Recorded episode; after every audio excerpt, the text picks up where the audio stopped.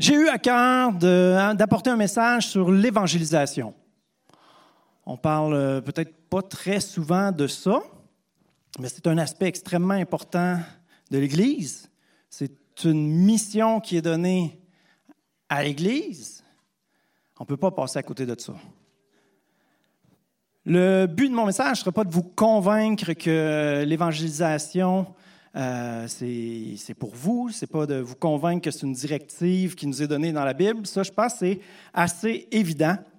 Euh, mais euh, je veux vous apporter un message pour vous équiper, pour vous faire réfléchir, pour vous faire avancer dans, dans cette mission-là, ce défi-là qui nous est donné. Vous savez, une vie chrétienne sans défi, ça va être une vie stagnante, une vie dans lequel on n'avance pas. Ça prend du défi. Ça prend la foi mise en action. Il faut avoir le désir d'avancer, le désir d'accomplir des exploits avec le Seigneur pour que le Seigneur puisse intervenir. Si on vit une vie confortable, on n'a pas besoin du Seigneur. Est-ce que c'est vrai? Alors, on va se lancer dans cette réflexion-là et j'espère que vous allez saisir ce défi-là. Bref, euh, j'avais à cœur de faire euh, un message sur l'évangélisation et je, suis, je me suis vite buté à un problème que bien des prédicateurs euh, expérimentent, c'est que j'avais trop de stock.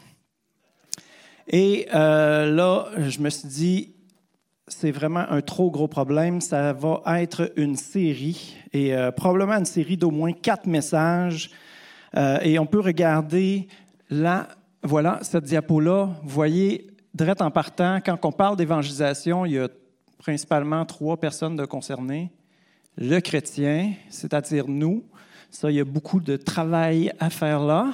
Vous êtes d'accord? Dieu, lui, c'est pas lui le problème. Lui, euh, très fiable, très fiable. Il y a un message où on va parler de Dieu. Ça va être spécial à l'Église, parler de Dieu. Amen. Et en fait, ça va être surtout deux aspects de la personne de Dieu, à savoir l'amour et la puissance de Dieu. Est-ce que vous êtes d'accord? Avoir de l'amour peut être utile dans l'évangélisation. Il faut bien aimer ceux qu'on veut qu'ils soient sauvés. Sinon, on va même souhaiter qu'ils ne soient pas. Donc, ça prend de l'amour et ça prend de la puissance parce que justement, c'est un défi, un défi au-delà de nos capacités. On a besoin de cette puissance-là pour avoir le, courage, l'audace de se lancer. Et la troisième personne, le Québécois.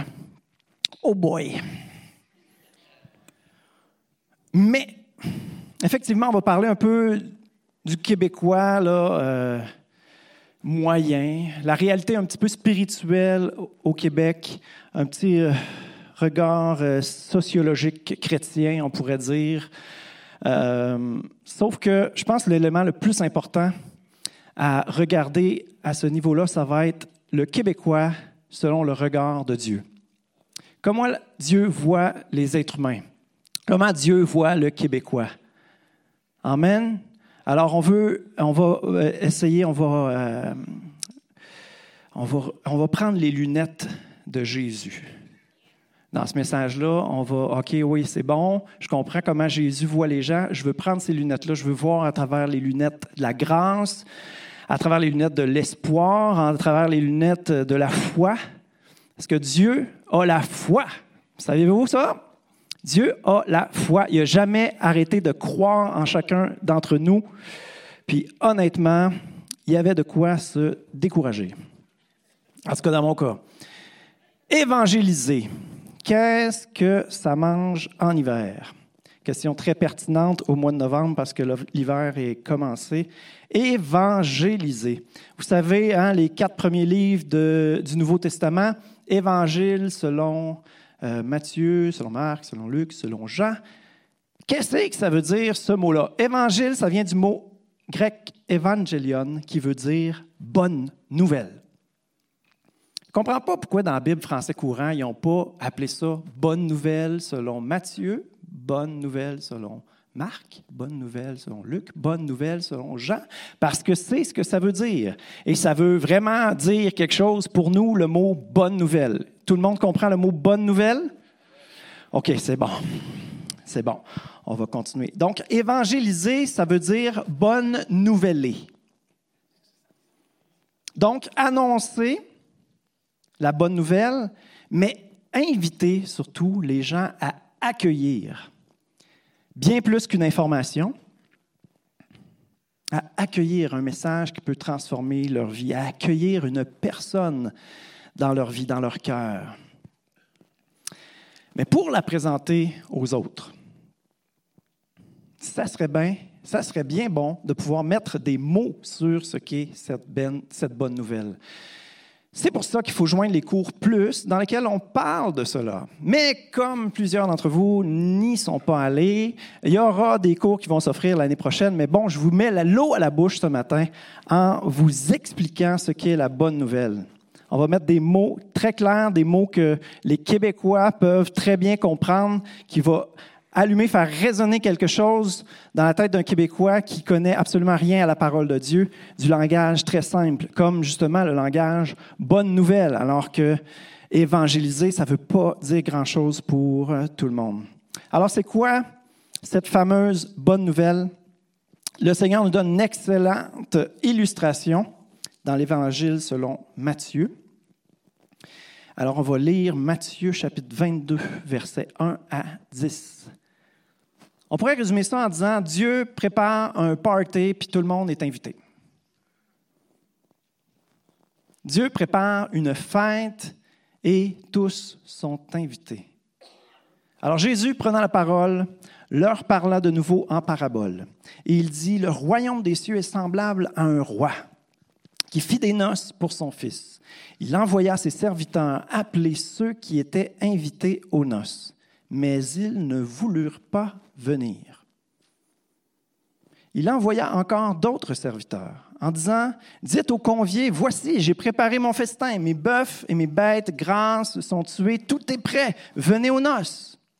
Mais sans s'inquiéter de l'invitation, ils s'en allèrent, celui-là à son champ, celui-là à son trafic, et les autres se saisirent des serviteurs, les outragèrent et les tuèrent. Le roi fut irrité il envoya ses troupes, fit périr ses meurtriers et brûla leur ville. Alors il dit à ses serviteurs, Les noces sont prêtes, mais les conviés n'en étaient pas dignes. Allez donc dans les carrefours, carrefours chrétiens de la capitale, et appelez aux noces tous ceux que vous trouverez. Ses serviteurs allèrent dans les chemins, rassemblèrent tous ceux qu'ils trouvèrent, méchants et bons, et la salle des noces fut pleine de convives. Premièrement, les mots outragère et tueur vous ont peut-être surpris un petit peu. Je peux peut-être vous expliquer, vous donner une piste d'explication. Dans l'Ancien Testament, Dieu a envoyé beaucoup de prophètes parler de la bonne nouvelle, annoncer le royaume des cieux, euh, inviter les gens à se tourner vers Dieu, mais effectivement, beaucoup d'entre eux se firent outrager et tuer. Donc, ça fait clairement allusion à cela. Euh, en passant, nous sommes un peuple de prophètes. Saviez-vous ça? Nous sommes un peuple de prophètes. On va en parler dans euh, la troisième partie où il sera question l'amour et la puissance de Dieu pour parler de Jésus aux Québécois. Alors, euh, on est appelé comme chrétiens à donner des paroles de la part de Dieu à ceux qui nous entourent. C'est ça que ça fait un prophète. Pas compliqué, hein? Hum. Remarquez que ceux qui répondent à l'invitation ne sont pas les premiers invités. Vous avez remarqué ça? Hein? Un roi, qui est-ce que ça invite normalement? Ça va inviter des nobles, des vedettes, des personnalités de marque?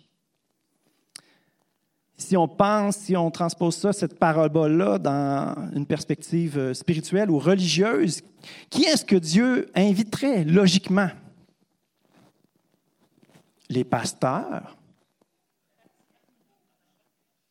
les religieux, mais ils ne répondent pas à l'invitation. Ceux qui répondent, du monde bien ordinaire. Combien ici ont répondu à cette invitation? Et là, je jette un regard vitement sur Jean-Frédéric, sur pasteur Paul.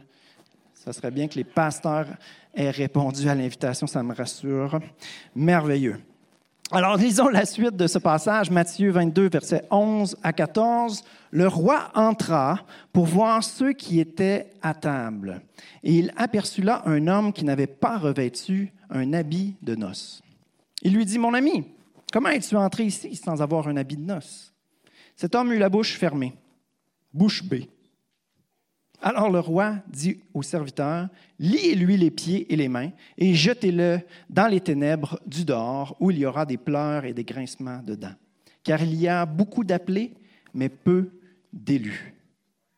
What? Injustice!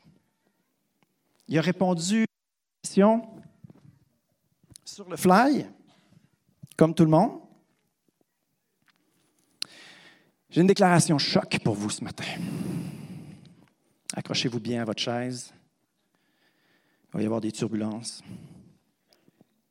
Déclaration choc. Nous sommes tous des imposteurs à ce mariage.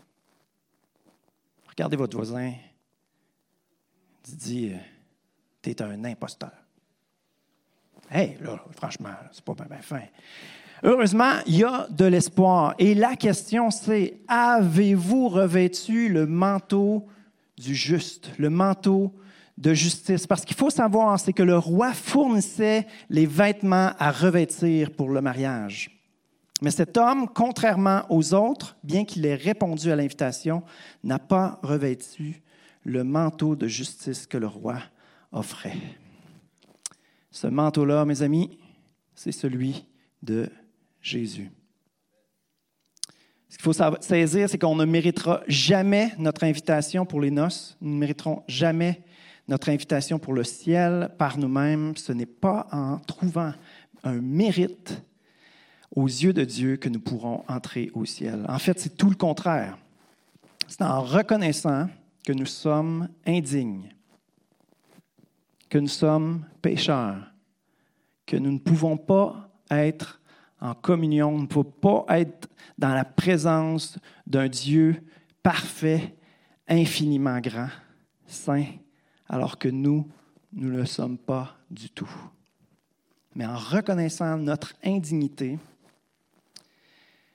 le seul être humain digne est allé sur la croix, est devenu péché à notre place pour qu'on puisse recevoir sa dignité, pour qu'on puisse recevoir sa justice. C'est complètement injuste.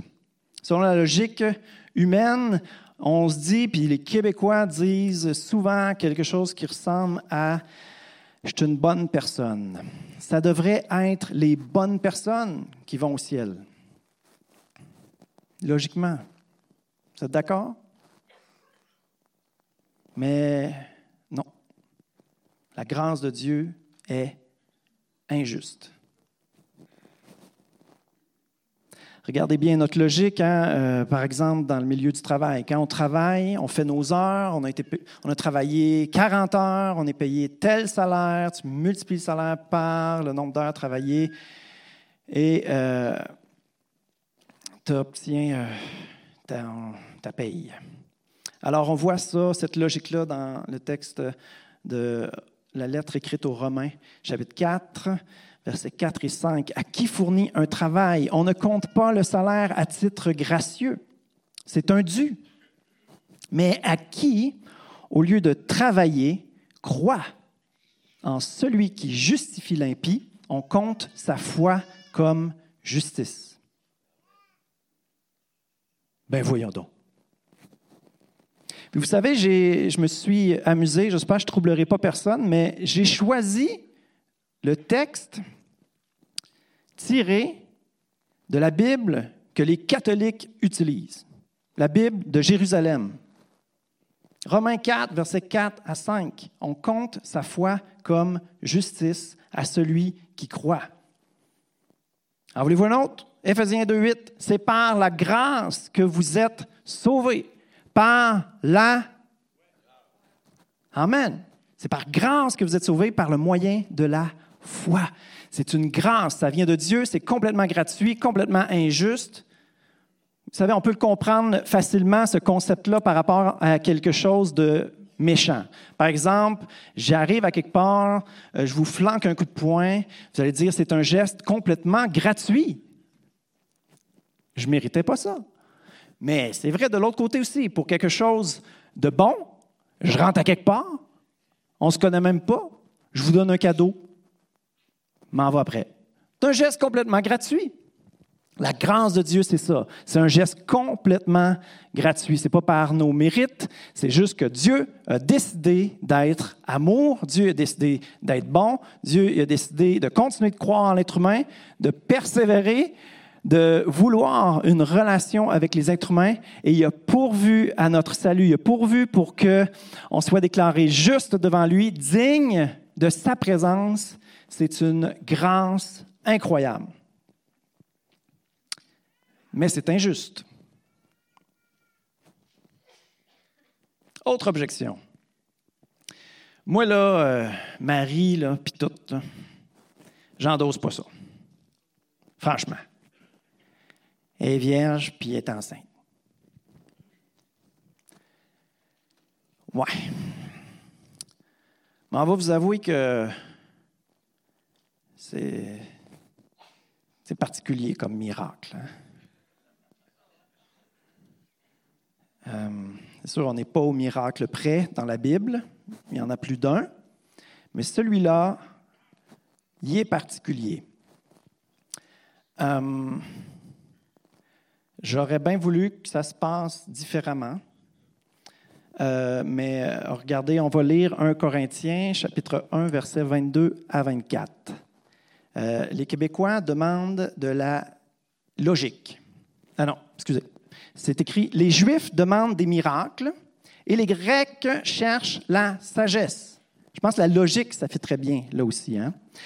Les Grecs cherchent la sagesse. Nous, nous prêchons Christ crucifié, scandale pour les Juifs et folie pour les païens. Mais, dites-le avec moi, puissance de Dieu et sagesse de Dieu pour ceux qui sont appelés tant juifs que grecs, que québécois, jusqu'aux extrémités de la terre. Amen. Alléluia. Moi, j'endose pas ça, Marie. Ça n'a pas de bon sens. Écoutez, logiquement, là, pas le choix. Jésus n'a pas le choix d'être parfait pour que son sacrifice à la croix soit parfait. Or, un être humain ne peut pas être parfait.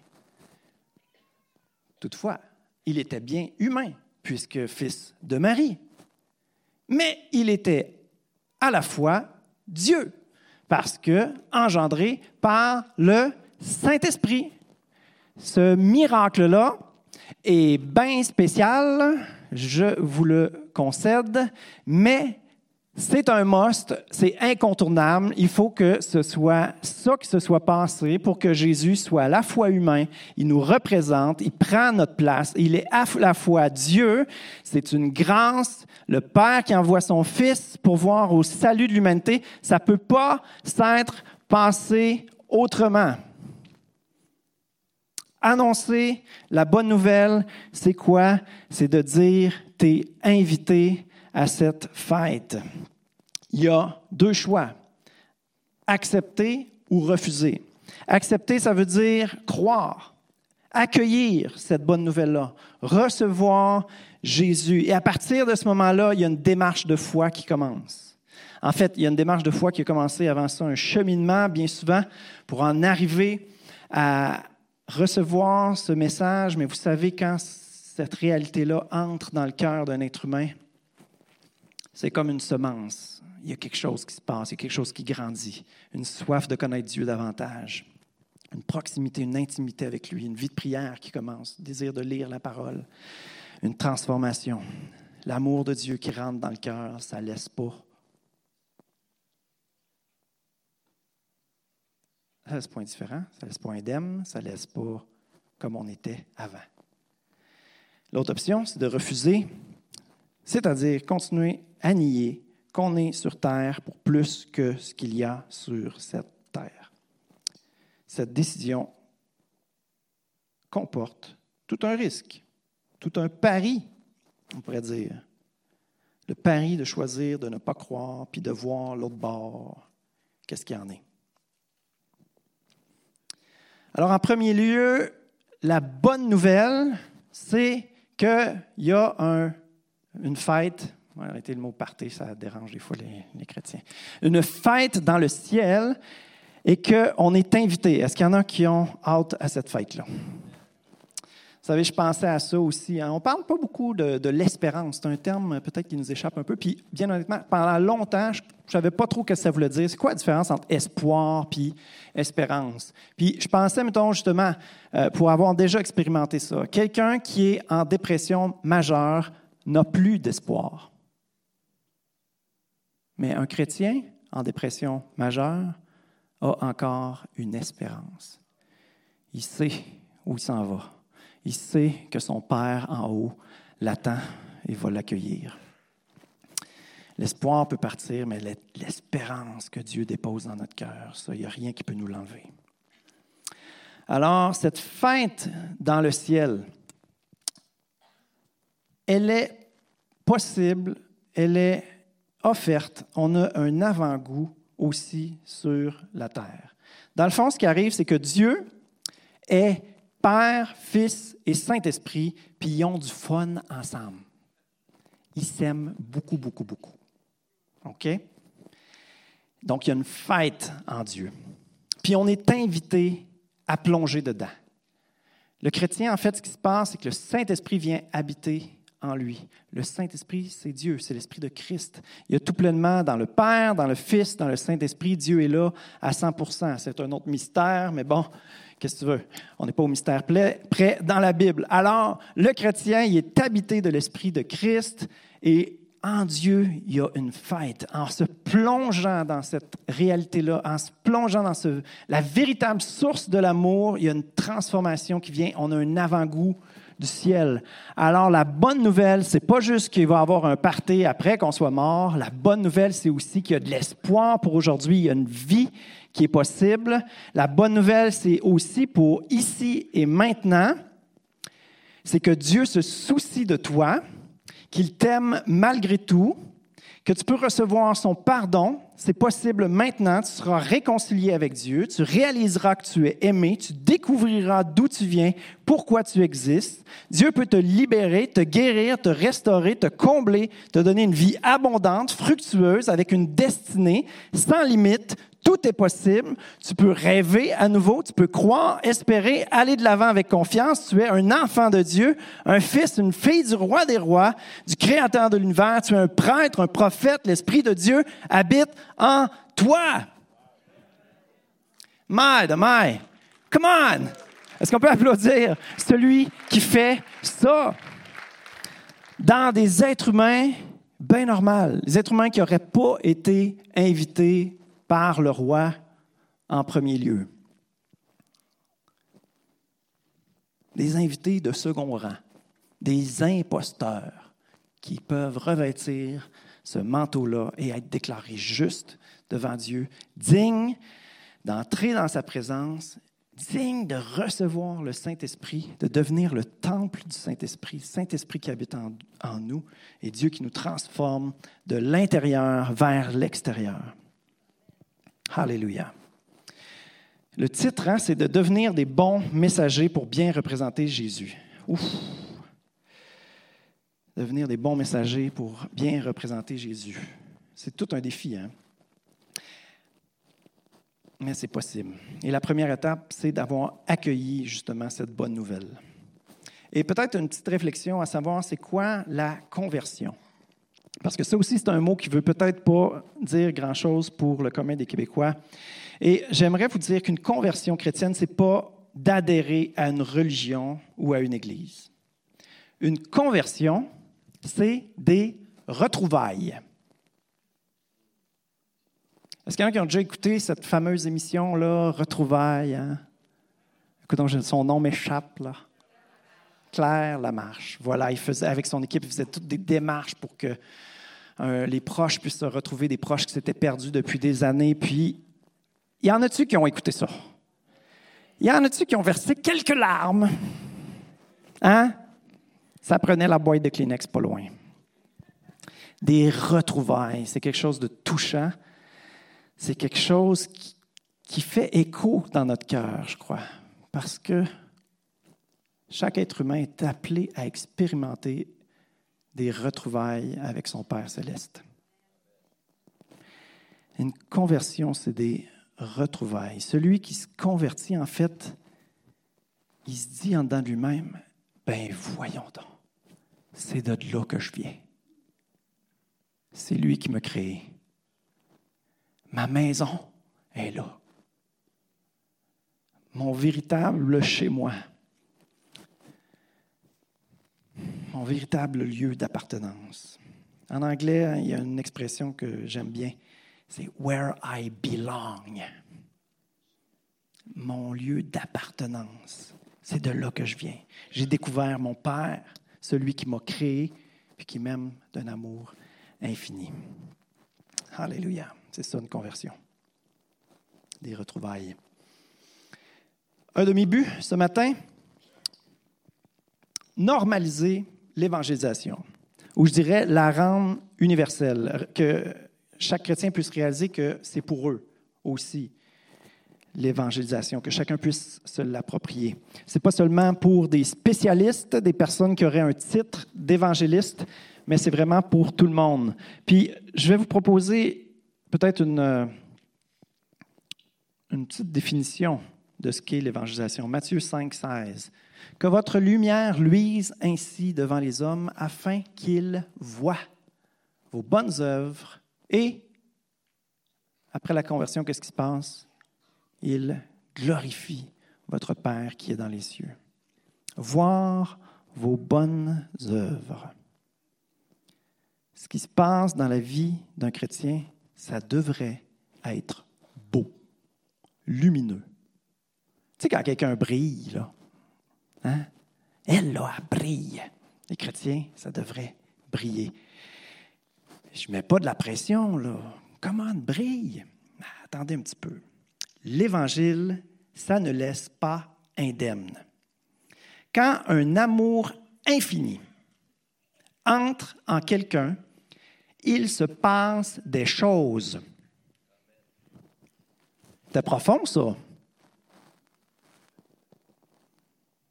C'est un langage simple, mais c'est de la théologie de haute voltige. Quand un amour infini entre en quelqu'un, il se passe des choses. Laissez-moi faire une, analogie ce matin. Vous voyez, ce matin, j'ai pris une petite marche, puis en traversant la rue, je me suis fait rentrer dedans de plein fouet par un gros pick-up qui roulait à 120 km/h. J'ai fait un vol plané de 20 mètres suivi d'une glissade de 50 mètres. Heureusement, ça n'a eu aucun impact sur ma condition physique. Et je suis là ce matin pour pouvoir vous parler. Est-ce possible? À moins d'un miracle extraordinaire. On n'est pas au miracle près avec le Seigneur, mais ça ne m'est pas arrivé ce matin. C'est une analogie pour vous faire réaliser que s'il y a un pick-up d'amour qui roule à 120 km/h, qui vous rentre dedans, ça devrait avoir un impact sur votre vie spirituelle, sur votre âme, sur votre personne, sur vos émotions, sur votre volonté, sur votre but dans la vie, ça devrait changer quelque chose. Une révélation de l'amour infini de Dieu manifesté à la croix alors que Christ est mort à ta place pour te permettre d'être réconcilié avec le Père, devenir l'ami et le frère de Jésus, être habité par le Saint-Esprit qui a ressuscité Christ. Est-ce que vraiment ça peut avoir un, aucun impact sur la vie que tu mènes. Là, je cherchais une exception dans la Bible. Je me suis dit, ben, le larron sur la croix. Puis, non. Même lui, son attitude a changé. Son regard sur Jésus a changé. C'est vrai? Même le larron, on voit qu'il y a des changements dans sa vie. Il n'a pas le temps de faire une bonne œuvre, mais il a été changé par cette révélation de l'amour de Dieu. Alléluia.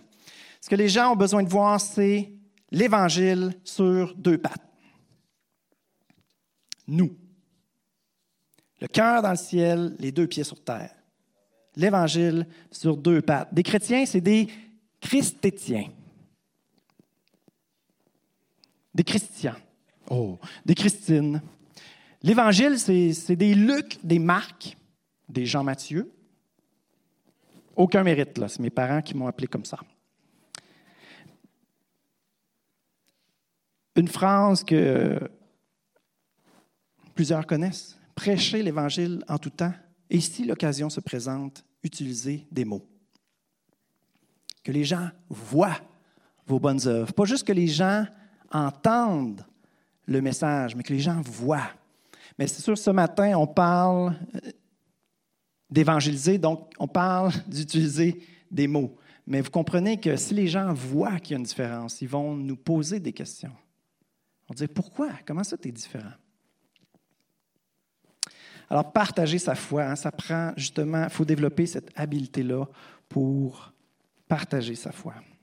Et de parler justement euh, de notre expérience qui fait de nous un évangile sur deux pattes, de fait, qui a fait de nous que Jésus est intervenu. Ça, on appelle ça raconter son témoignage. Et je ne pourrais pas trop insister sur l'importance de rédiger son témoignage.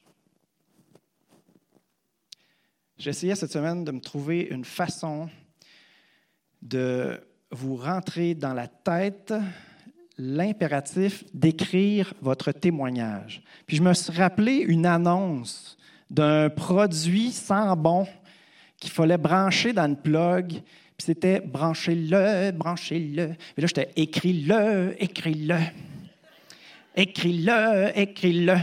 Je le dis plusieurs fois pour que vous l'ayez dans la tête. Écris-le, écris-le. Regardez votre voisin. Écris-le, écris-le. faut que vous écriviez votre témoignage. Est-ce qu'il y en a qui ont déjà partagé au déjeuner Partage Espoir et Vie? Est-ce qu'il y en a qui se sont fait aussi baptiser au Carrefour, qui ont dû préparer leur témoignage? Levez vos mains, s'il vous plaît. Est-ce qu'il y en a qui ont déjà mis sur papier leur témoignage? Levez vos mains, s'il vous plaît. Tous ceux qui l'ont déjà fait. Est-ce que ça a été utile? Gardez vos mains levées si ça a été utile. Hein? Levez les mains. Est-ce que ça a été utile? Est-ce que ça n'a jamais été utile? Baissez votre main. Ça n'a jamais été utile? Voyons, vous n'avez pas compris ma directive. Ceux qui ont écrit leur témoignage, levez la main. Si ça n'a jamais été utile, baissez votre main. Personne ne baisse sa main, ça a toujours été utile. Est-ce que c'est une bonne idée d'écrire son témoignage? Écris-le, écris-le. Il faut que vous écriviez votre témoignage. Écoutez, on peut tomber dans des argumentations, des discussions théologiques, philosophiques sur le sens de la vie. Oh my, je vous dis, le seul argument implacable dans des discussions sur la foi, c'est votre témoignage. La seule chose que la personne pourrait dire, c'est t'es menteur. Elle ne peut pas dire c'est pas vrai ce que tu me racontes, c'est ton histoire. Alors, j'ai demandé à mon ami Jean-Guy Paquette, qui dernièrement a donné son témoignage au déjeuner partage espoir et vie et aussi a donné son témoignage euh, au ministère Je suis deuxième. Je suis deuxième, c'est un ministère, dans le fond, qui cherche à mettre en valeur celui qui est le premier. Celui qui a été le premier dans les gens qui racontent Je suis deuxième. Alors, j'ai demandé euh, quelques trucs à Jean-Guy que je vous ai mis sur une diapo. Alors, témoigner, ce n'est pas de monologuer, prêcher, ni parler de théologie ou de religion. Je vous dirais un peu d'humilité, s'il vous plaît. Il faut reconnaître qu'on ne détient pas toute la vérité. Est-ce qu'il y a quelqu'un qui détient toute la vérité ici? Merci Seigneur. Toutefois, nous connaissons celui qui est la vérité. La vérité, c'est une personne. Je suis le chemin, la vérité et la vie. Alléluia, c'est Jésus. Témoigner, ce n'est pas d'argumenter pour gagner un débat. Argumenter sur des opinions, des interprétations de la Bible, la plupart du temps, c'est très stérile. Ce n'est pas de juger ou donner des commentaires sur le style de vie des gens. Jésus n'était pas quelqu'un de superficiel. Jésus ne se laissait pas déranger par les apparences. Les jugements de valeur sur l'apparence, sur les vêtements, coupe de cheveux, tatou, éducation, âge, etc.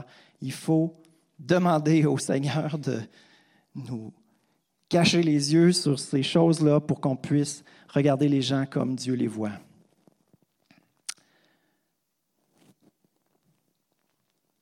Peut-être justement par rapport à ça, de juger, de donner des commentaires sur le style de vie des gens. Ce qui est important de saisir, dans le fond, c'est que la chrétienté, là, c'est pas change, deviens un bon chrétien, puis là, tu vas trouver Dieu. C'est pas ça du tout. C'est pas change et tu trouveras Dieu. Non. C'est Dieu te trouve où tu es et te transformera de l'intérieur vers l'extérieur. C'est d'être conscient, de saisir cette réalité-là qui va nous aider à ne pas se laisser déranger par les apparences. Alors, euh, assez avec ce que ce n'est pas. Maintenant, témoigner, c'est simplement de dire ce que Dieu a fait dans notre vie. En trois étapes, c'est avant j'étais comme ça, ou naturellement je serais comme ça. Deuxièmement, Jésus est intervenu dans ma vie. Jésus fait cette différence-là dans ma vie. Et troisièmement, ça donne ça. Vous voyez? Dire ce que Dieu a fait dans notre vie. Un témoin, par exemple, un témoin à la cour, c'est ça. Il doit dire ce qu'il a vu, ce qu'il a entendu, ressenti dans telle situation. Alors nous aussi, ce qu'on est appelé à dire, c'est qu'on est témoin que Jésus fait la différence dans notre vie. Le but de notre témoignage, c'est d'attirer les regards sur Jésus. Deuxième clé par rapport à l'idée de témoigner, c'est d'être vrai, être transparent pour que Dieu transparaisse à travers nous. Alors de ne pas ajouter, embellir ou diminuer les événements que vous avez vécus, ça sonnerait faux. Ce serait perçu comme du mensonge. C'est extrêmement important d'être vrai. Honnêtement, comment est-ce qu'on peut vouloir présenter la vérité qui est Jésus si nous-mêmes, nous ne cherchons pas sincèrement à être vrais? Perte de crédibilité assurée. Troisièmement, laissez les gens vous poser des questions. Une autre phrase percutante ce matin. Accrochez-vous bien à votre chaise. Visez non pas des conversions, mais des conversations. C'est bon ça, hein? Je suis béni ce matin. Visez non pas des conversions, mais des conversations. Parce qu'à travers des conversations, vous allez pouvoir apporter quelque chose. Et c'est Dieu qui fait croître.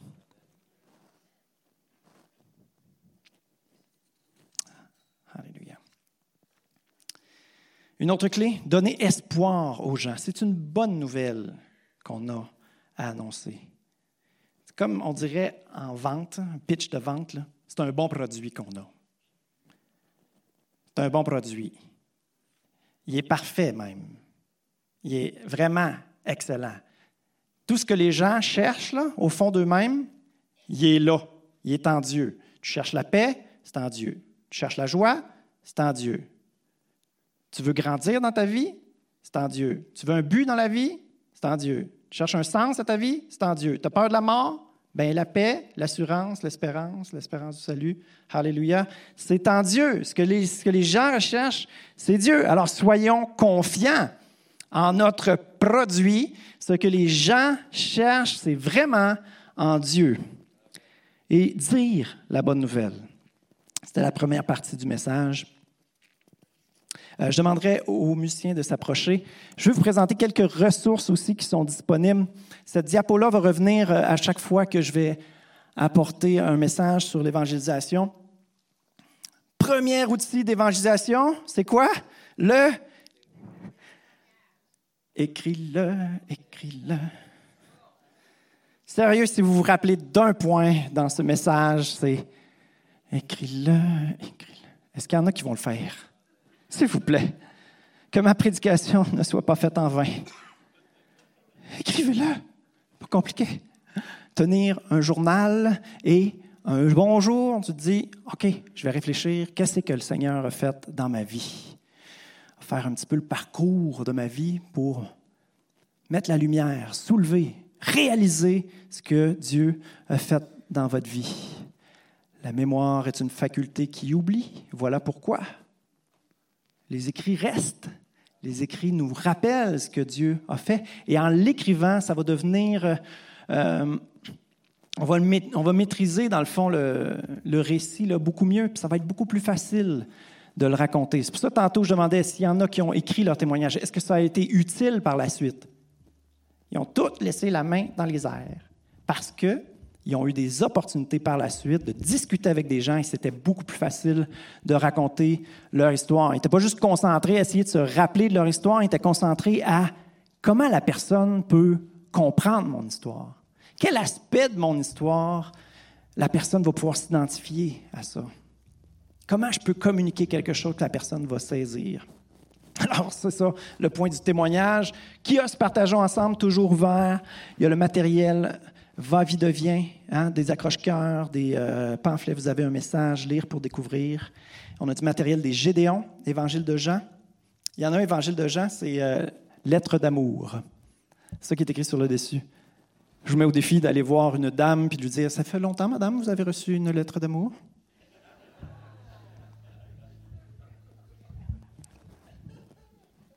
Un défi comme ça.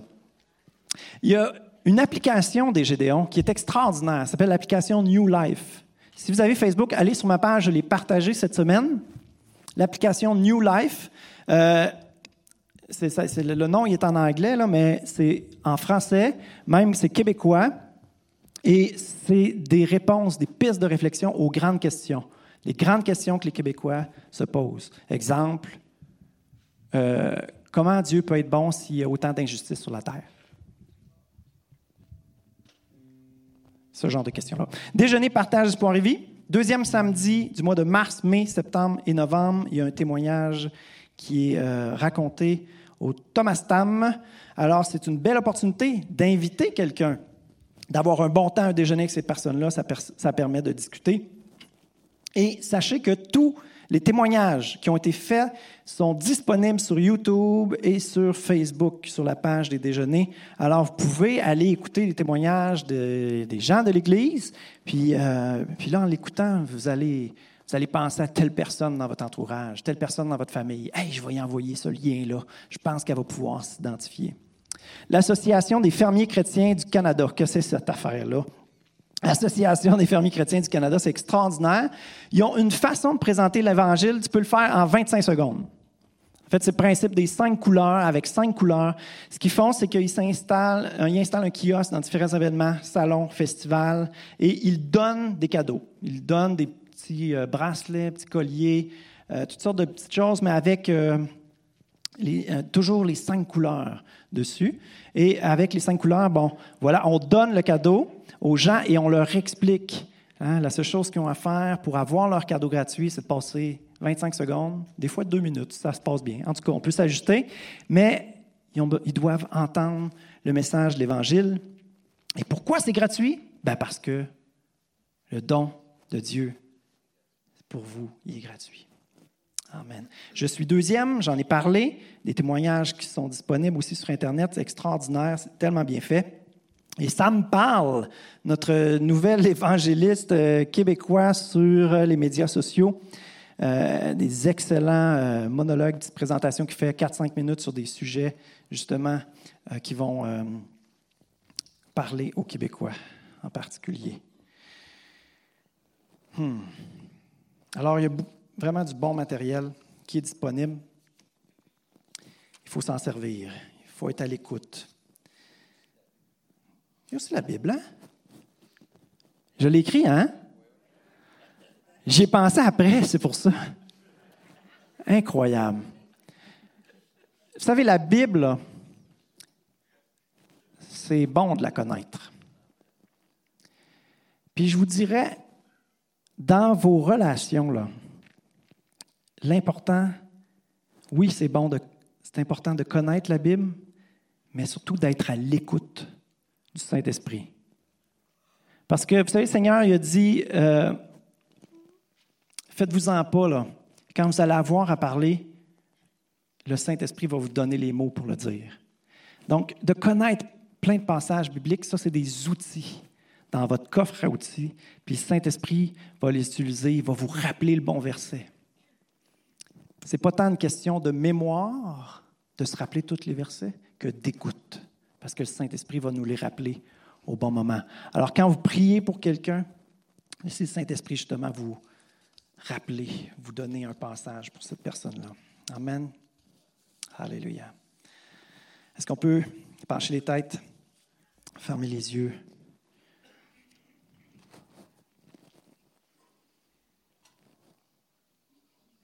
On peut aller à la diapo 14.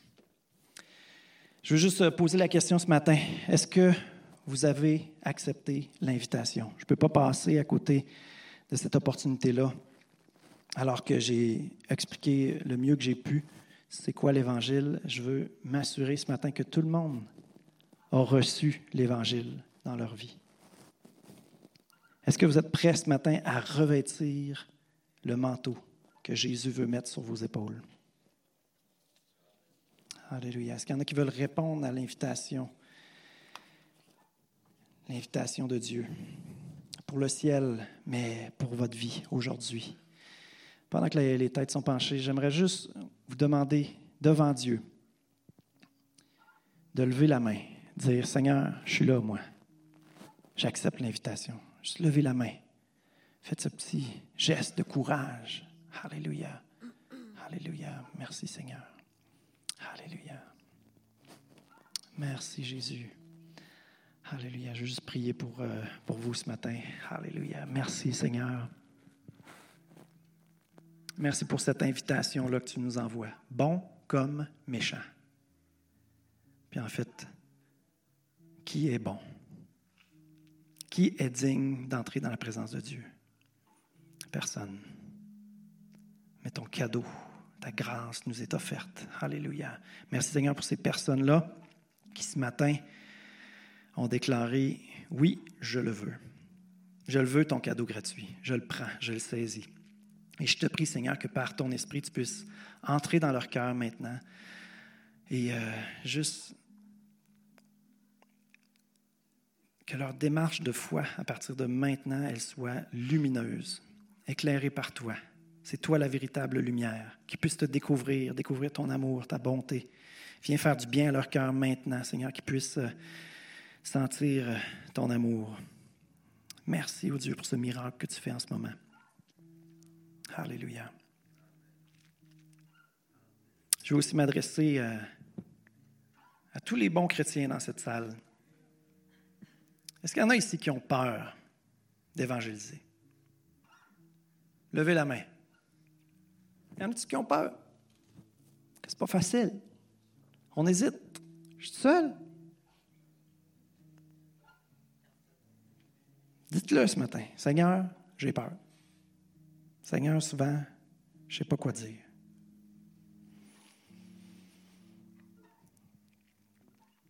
Puis ce que je veux vous dire ce matin, c'est que la pression n'est pas sur vous. Dieu ne nous appelle pas à performer. Il nous appelle à le laisser travailler en nous et à le laisser briller à travers nous. Dans 1 Corinthiens 15, 10, l'apôtre Paul va dire Par la grâce de Dieu, je suis ce que je suis. Et sa grâce envers moi n'a pas été vaine. Ce qu'on doit, nos témoignages, notre témoignage doit pointer vers Jésus, vers l'œuvre de sa grâce qui a fait de nous qui nous sommes, sa grâce qui nous a sauvés, sa grâce qui fait qu'à chaque jour, on est déclaré digne, digne d'être en communion avec Dieu. Alléluia. Faible que je suis, misérable que je suis, qui me délivrera de ce corps, de cette mort? Jésus-Christ habite en moi et veut faire la différence. Il veut nous faire triompher, il veut nous faire grandir, il veut amener croissance. Alléluia. Que les gens puissent voir nos bonnes œuvres, nous demandent raison de qui est-ce qui fait la différence dans notre vie. Et qu'on puisse parler de toi, Seigneur, avec humilité, avec simplicité que ta renommée se répande, Seigneur, que tu sois vu comme la vedette, comme celui qui fait la différence, comme celui qui fait des merveilles, oh Dieu. Alléluia. Merci, Seigneur. Est-ce qu'on peut se lever ensemble? On va terminer avec un chant tout simple qui, euh, un chant tout simple qui, qui proclame l'Évangile. Alors, je vous prie de le, je vous encourage à le chanter, soit parce que vous l'avez reçu ce matin, soit parce que vous voulez donner la gloire à Dieu, que toutes mes victoires puissent refléter ta gloire. Je trouve puissance et espérance en Jésus-Christ. Amen.